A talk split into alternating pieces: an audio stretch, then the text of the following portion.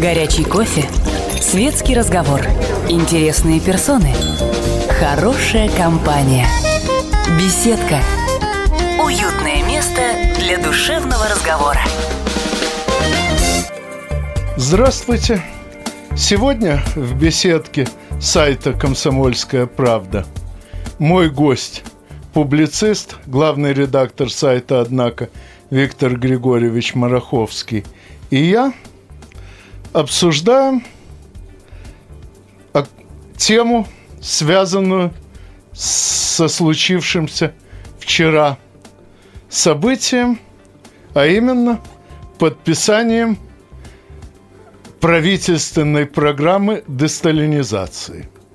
И, естественно, поговорим о том, какую роль вообще играет десталинизация в том, что у наших десталинизаторов считается их разумом, здравым смыслом, честью и совестью. Добрый день. В первую очередь хотелось бы отметить, что самой идеи десталинизировать соотечественников исполняется в этом году 4 года, если не ошибаюсь. Именно в 2011 году, ну, даже уже чуть больше, а, кажется, весной 2011 года, советнику президента по правам человека господину Федотову пришла в голову идея федеральной программы десталинизации. Ну, надо сказать, Отметим, что, что Федотов был на советник уже трех президентов. А, отметим, Путина был... один, Медведева и Путина два. Конечно. Отметим, что на тот момент он был советником президента Медведева. И нынешняя программа десталинизации опять-таки вводится в действие распоряжением правительства.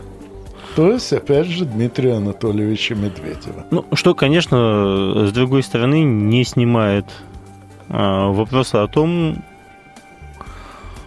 а, присутствовал ли в процессе согласования этих решений или не присутствовал момент согласования с действующим президентом Российской Федерации Владимиром Владимировичем Путиным. Но я думаю, стоит все-таки сначала поговорить о том, какие мероприятия включает в себя эта замечательная программа и чего от нас, а, чего мы дождемся от нее. Ну, начнем с э, мероприятия, которое лично я считаю э, правильным, а именно упрощение доступа граждан к архивным делам э, о том, что нынче называется репрессиями. Ну, правда, сами дела изрядно выпотрошены еще при первом десталинизаторе Никите Сергеевиче Хрущеве.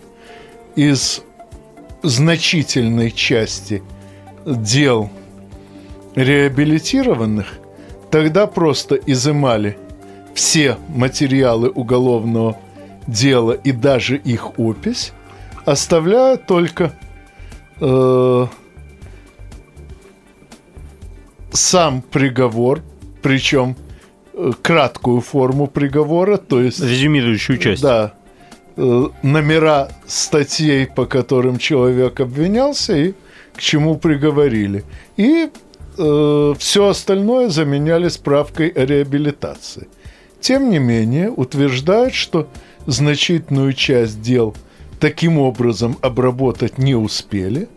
И, по слухам, там действительно можно найти вещи достаточно серьезные. В том числе по многим делам и конкретную фактуру, конкретные э, протоколы допросов, э, материалы очных ставок, показания свидетелей, справки. Словом, то, из чего, собственно, состоит нормальное уголовное дело. И доступ к этим делам представляет, на мой взгляд, несомненный интерес.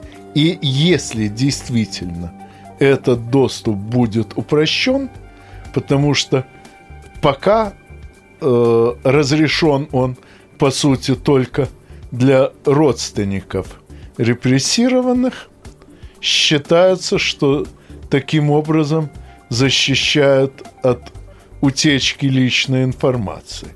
Если будет разрешен общий доступ, то мы, несомненно, найдем в этих делах много интересного и серьезного.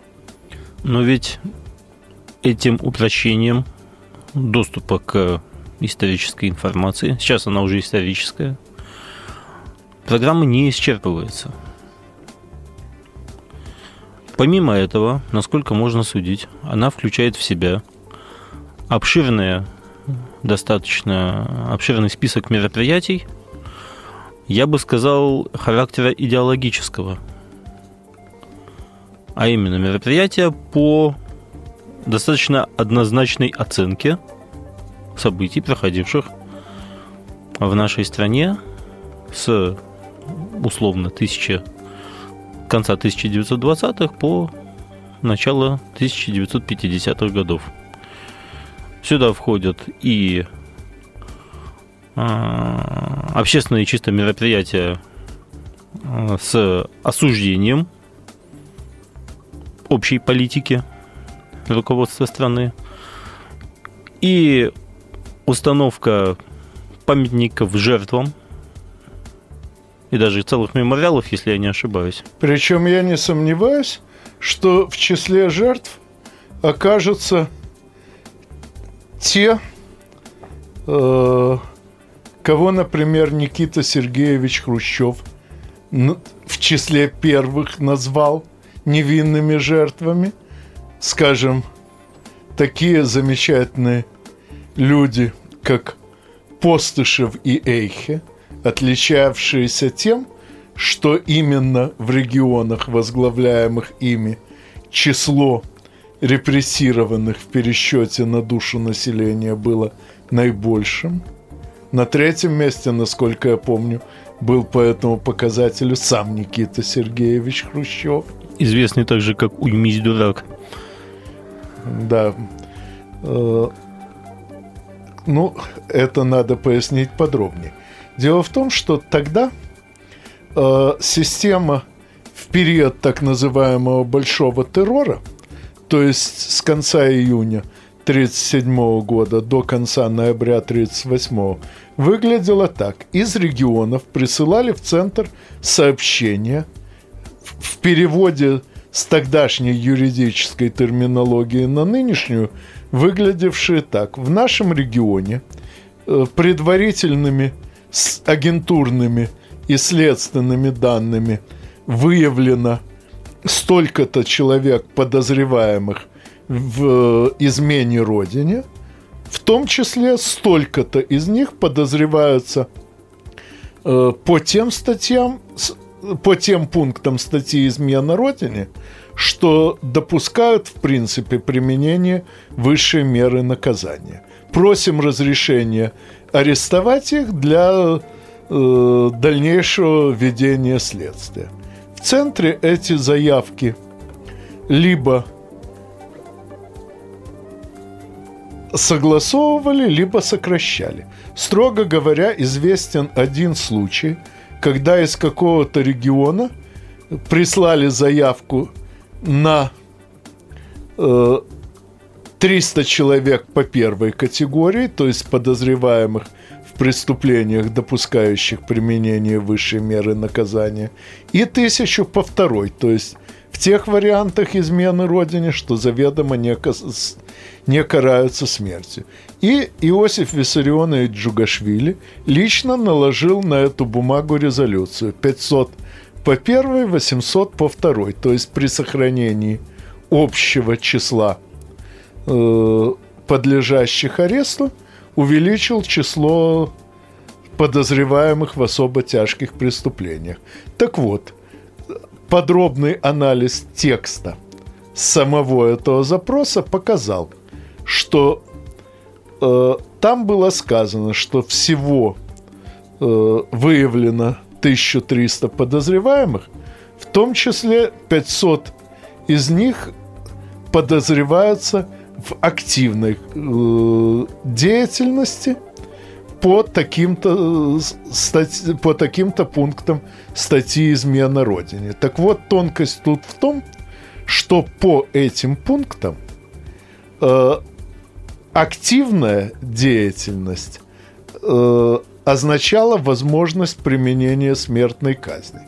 И, по сути, главный аппаратчик страны исправил чисто аппаратную ошибку. Люди э, написали в итоговом расчете числа, не соответствовавшие тексту их же собственной заявки.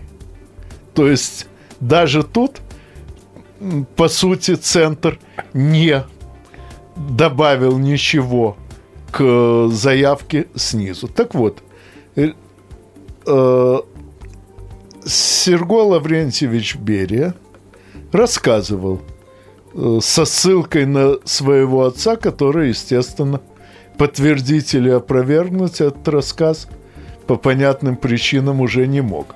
Что Никита Сергеевич Хрущев, перейдя с поста первого секретаря Московского городского и областного комитета партии, тогда это был единый комитет, на пост первого секретаря э, Украинского республиканского комитета партии, вскоре прислал э, Иосифу Виссарионовичу э, Джугашвили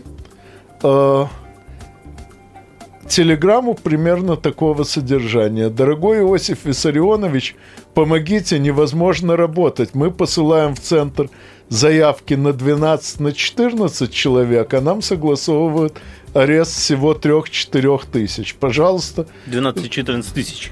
Да. 12-14 тысяч, а нам разрешают всего 3-4 тысячи арестовать. Пожалуйста, разберитесь и помогите. На что Иосиф Виссарионович наложил резолюцию «Уймись, дурак», после чего Хрущев действительно унялся и свои аппетиты хищнические несколько подсократил.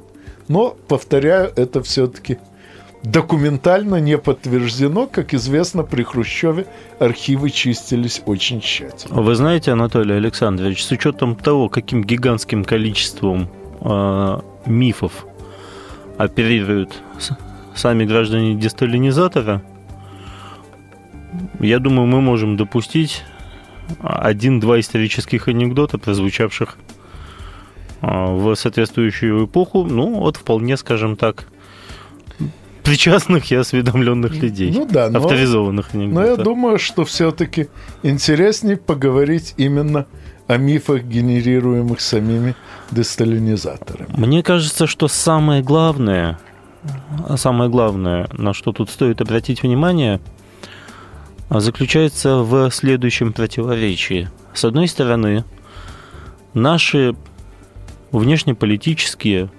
деятели, как и центральное руководство страны, постоянно заявляют, например, о недопустимости пересмотра итогов Второй мировой войны, о недопустимости пересмотра итогов Великой Отечественной войны, о недопустимости очернения отечественной истории. С другой стороны, правительство Российской Федерации. Точнее, экономический блок правительства.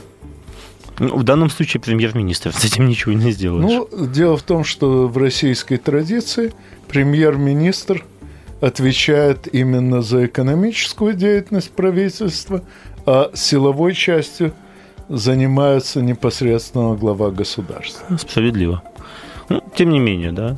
Тем не менее, глава правительства Российской Федерации, да, поддержанный, надо понимать, экономическим блоком, в открытую отдает фактически оценку истории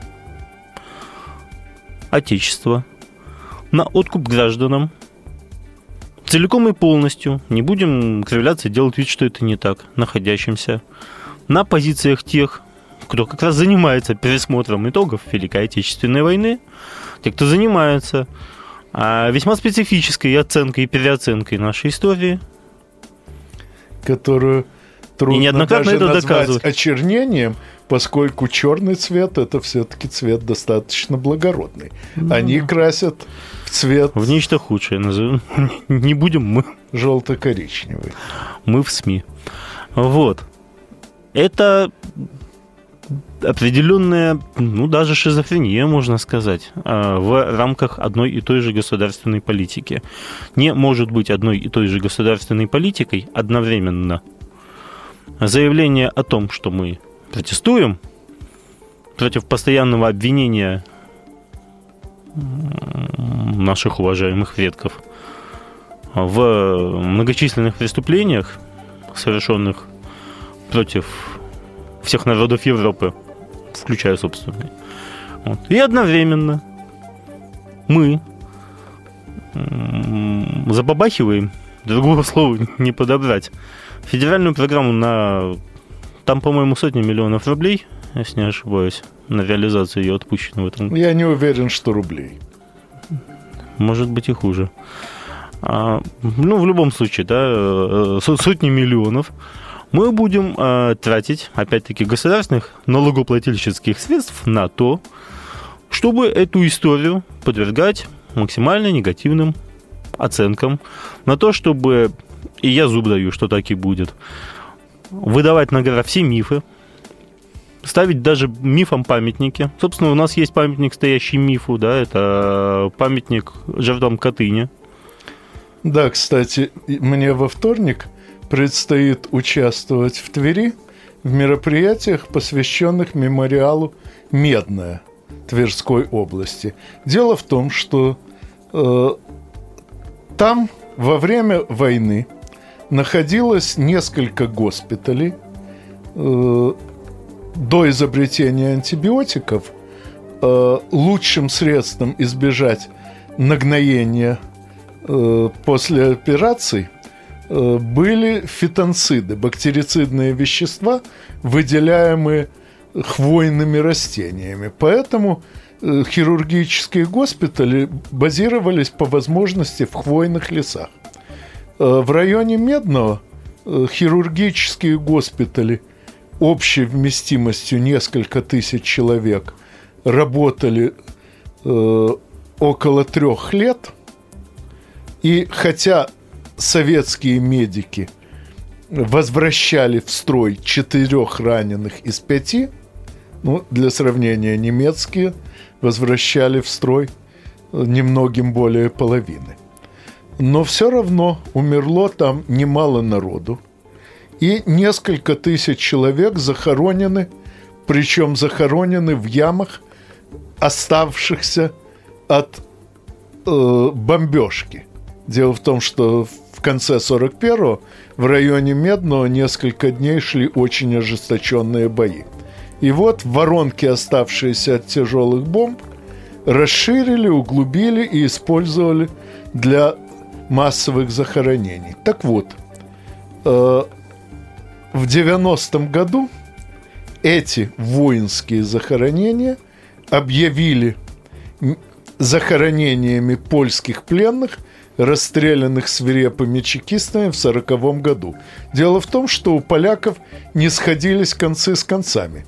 Они при своей знаменитой любви к порядку и бюрократии обнаружили, что не могут определить судьбу примерно 22 тысяч офицеров, бывших в строю в вооруженных силах в те э, примерно три недели, пока немцы э, громили Польшу, а руководство Польши сделало все от него зависящее, чтобы дезорганизовать вооруженные силы, в конце концов сбежало.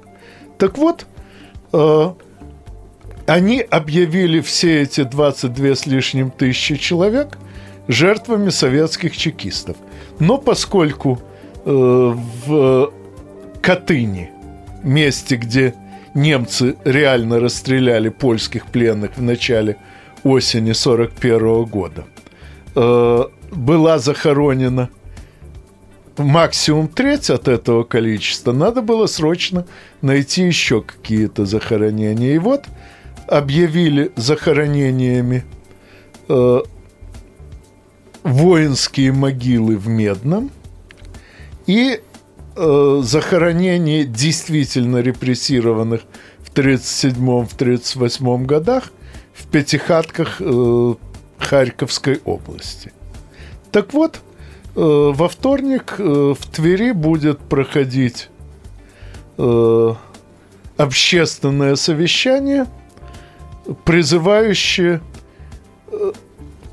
поставить на мемориале в Медном соответствующее исторической, э, историческим фактам э, объяснение, кто именно в, этом, э, в этих могилах захоронен. Осталось только догадываться, остается только догадываться, какое еще количество мифологических мемориалов, скульптур и персонажей. Ну, могу назвать Нам сходу еще две. Еще предстоит э, наблюдать увековеченными. Э, блогер э, с никнеймом Здрагер в живом журнале опубликовал в свое время цикл заметок «Дачный вопрос», где показал, что в мемориалах Левашова Ленинградской области и Дубовка Воронежской области – ныне объявленных э, местами захоронения э, жертв кровавых репрессий. Фактически захоронены люди, погибшие в Великой Отечественной войне. Причем доказано это, как говорится, с точностью исключающей всякое разумное сомнение. Между прочим, когда я поместил в Википедии в описание соответствующих мемориалов ссылки на исследования Сдрагера, эти ссылки немедленно стерли на том основании, что живой журнал не авторитетный источник. Так при чем тут авторитет источника? Есть перечисленные там факты. Факты взяты непосредственно с сайтов самих этих мемориалов, уж более авторитетный источник и не найти. И эти факты однозначно доказывают, что там захоронены советские граждане, погибшие во время войны. Но Википедия у нас отличается примерно теми же взглядами, что и господин Федотов. Отметим в скобках, что подобное перебивание номеров погибшим погибшим в Великой Отечественной, это еще и глумление над их памятью. Помимо всего остального. Но оно не смущает десталинизаторов по той причине, что они, и это очень важно понимать, не являются борцами за историческую объективность. Потому что борцы за историческую объективность, они не действуют в рамках компанейщины.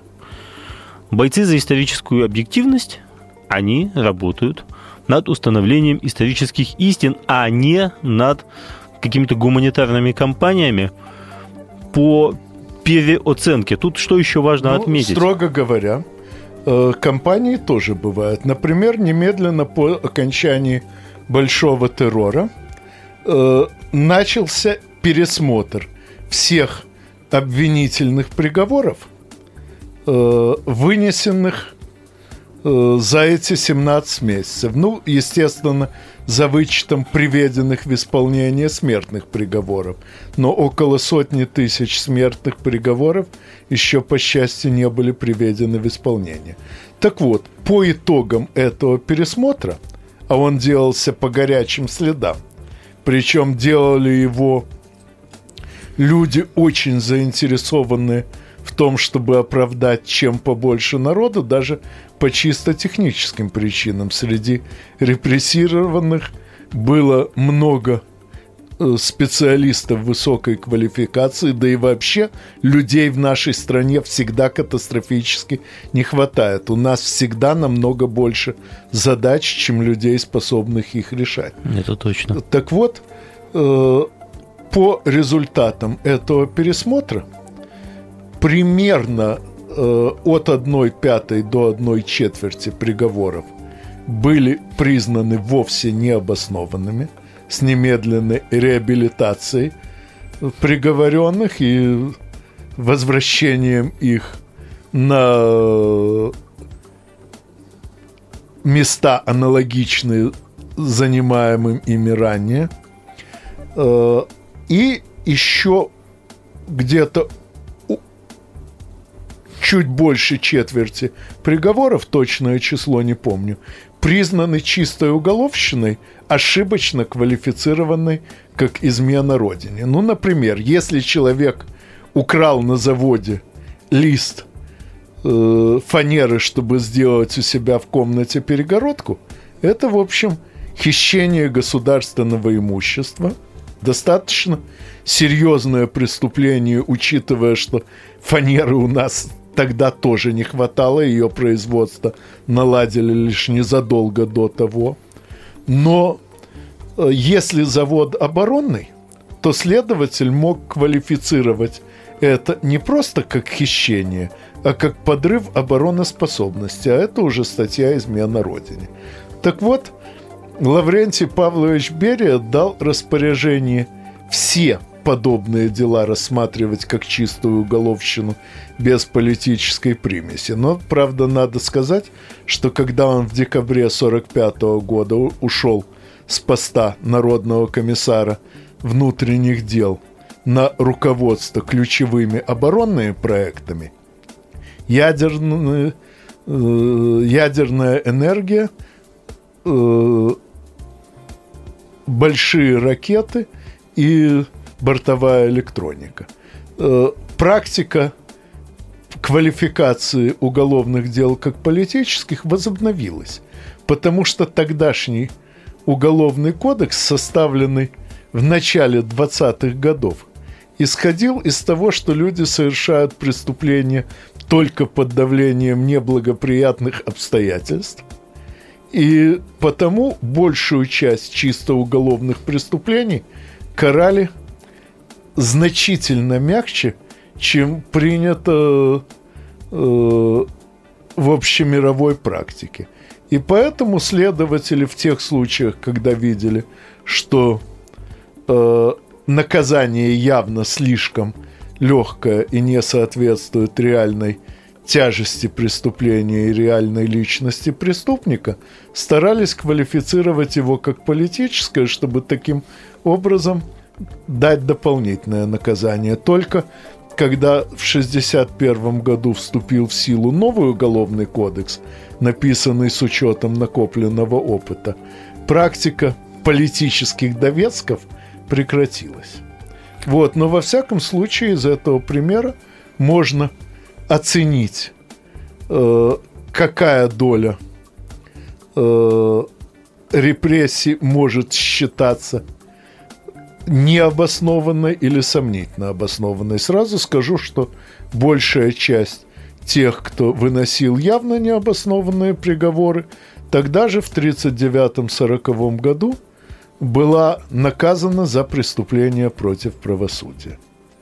Ну, стоит отметить, что условная кампания 90, э, 39 года по пересмотру и исправлению итогов 37-38 годов, она все же проводилась по свежим следам, по давлением необходимых абсолютно требований времени – и касалось живых людей. Сейчас мы имеем э, компанию мщения постфактум спустя 62, если не ошибаюсь, года. И компанию строго идеологическую, из которой следует главным образом гуманитарные и идеологические последствия. А именно – Последние годы популярность у граждан эпохи, которая сейчас принято называть сталинской, постоянно росла. В настоящий момент по последним опросам, мы их помним, вы их помните, больше половины опрашиваемых граждан нашей страны положительно оценивают сталинскую эпоху. Вот, и пусть попробует кто-нибудь сказать, что это было необоснованно с их стороны. Наиболее блестящий в политическом, техническом, военном отношении отрезок истории нашей страны теперь будет официально осуждаться в рамках правительственной программы, государственной программы. Таким образом, как писал в свое время тот же самый Михаил, если не ошибаюсь, Федотов, а, признав, что вся Россия большая Катынь, писал он в обосновании необходимости этой самой программы десталинизации, мы заслужим только уважение у всех нормальных стран и народов. Видимо, под нормальными странами и народами имеются в виду те народы, которые не пиарят свои преступления и свои ошибки, такие как американский, британский и другие народы. Я не знаю, по какой причине допускается подобное, я бы сказал, активное разномыслие внутри текущей политической элиты.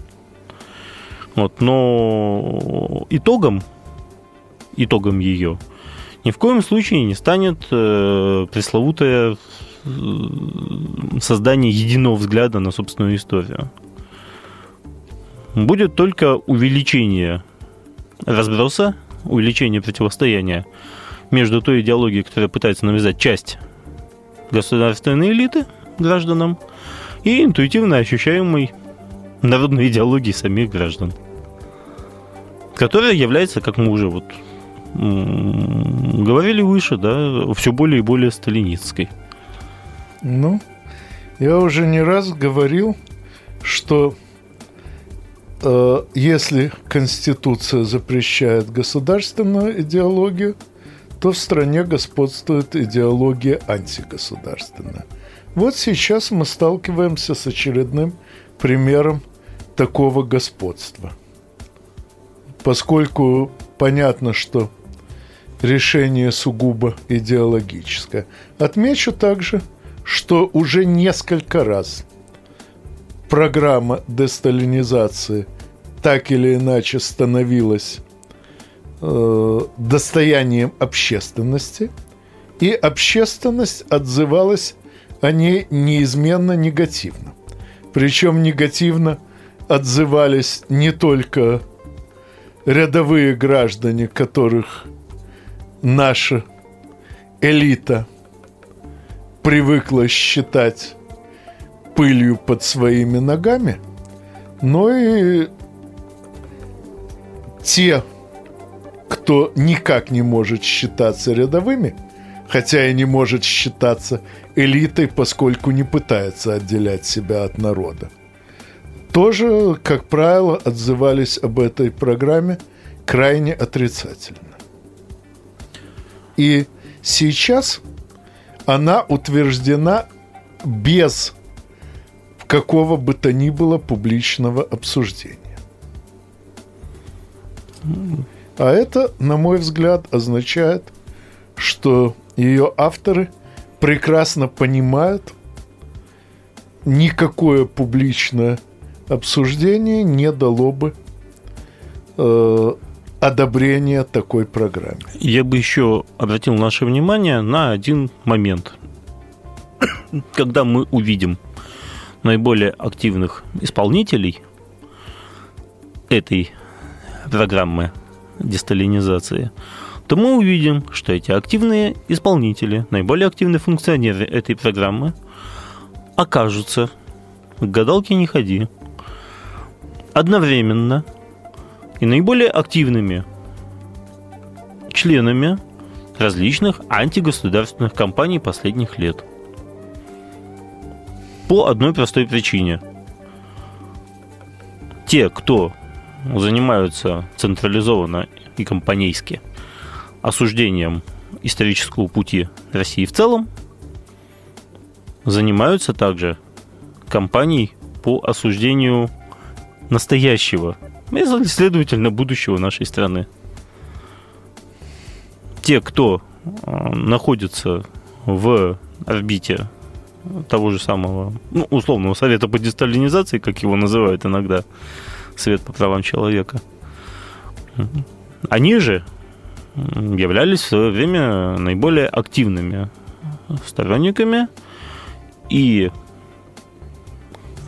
патронами а, антигосударственных выступлений, которые пытались произойти, да все никак не произошли в конце 2011-2012 годов. Да уж.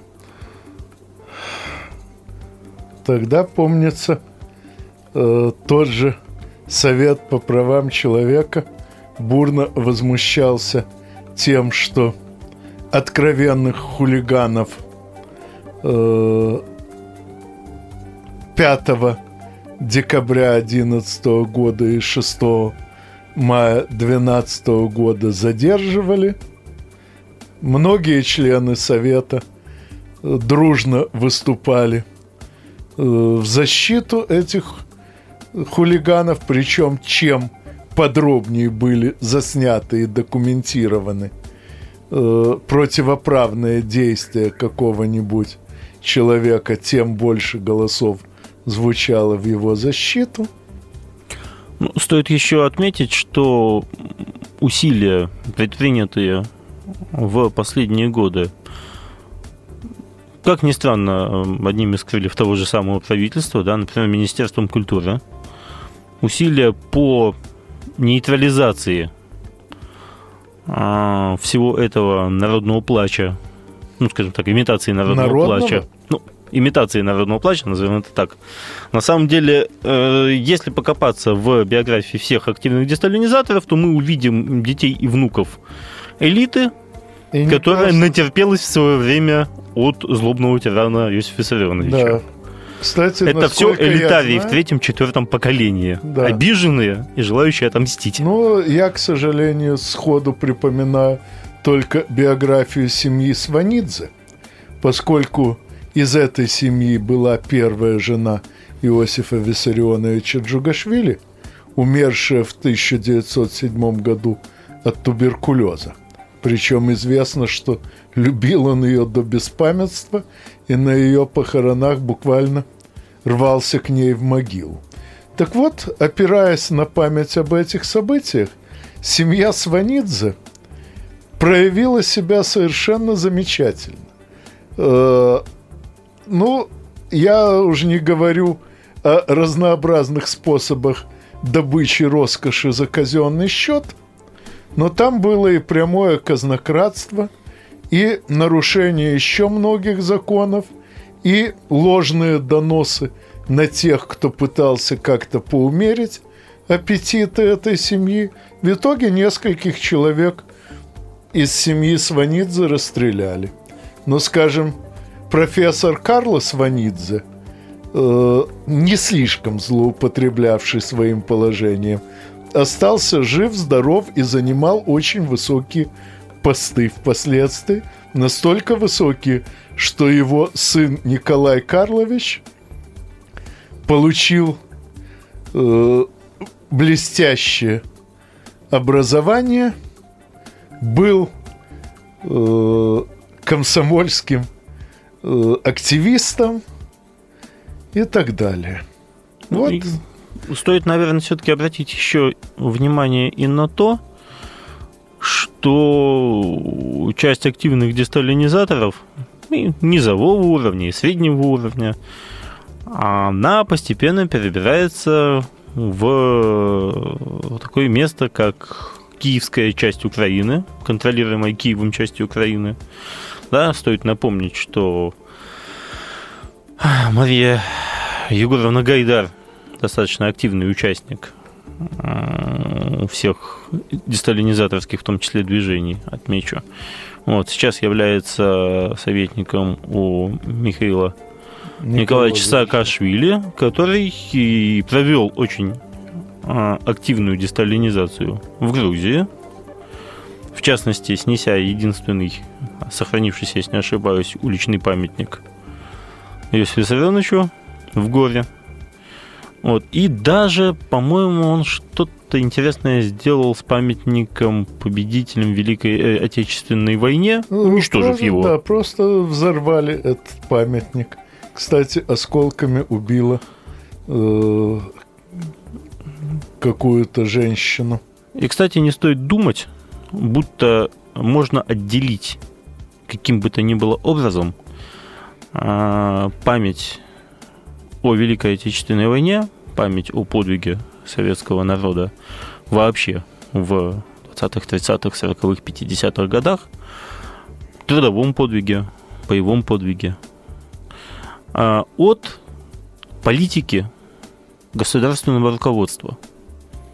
Да, мы единственная страна, у которой есть неизвестный верховный главнокомандующий. Совершенно верно. Да. Э, тот факт, что сейчас десталинизаторы получат финансирование из казны и второе дыхание, он, кстати, грозит нивелировать а, те а, положительные сдвиги, которые возникли в оценке Великой Отечественной войны и в художественном даже отображении нашей истории в последние буквально 2-3 года.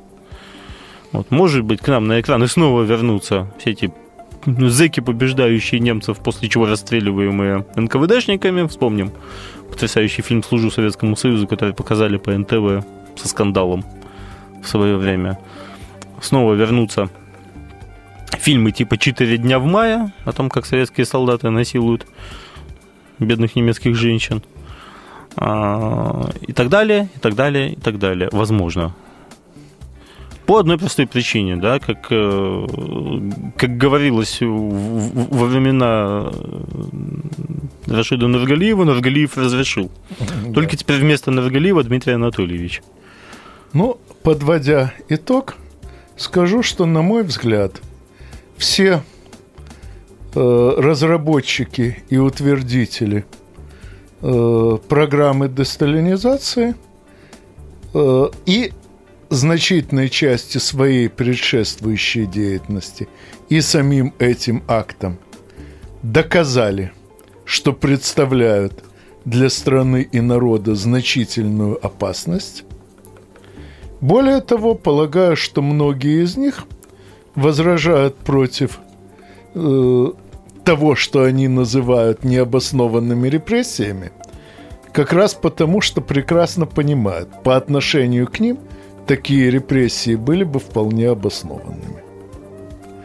Но я думаю, что э, степень обоснованности репрессий должен все-таки решать суд, а не э, глава Совета по правам человека и даже не глава правительства.